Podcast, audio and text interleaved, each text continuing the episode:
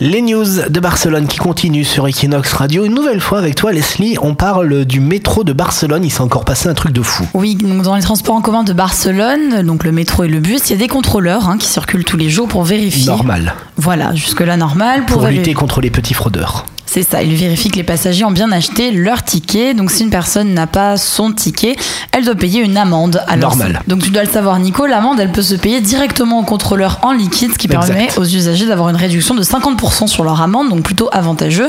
Un argent qui normalement est reversé à la TMB, donc qui gère les transports Hmm. en commun.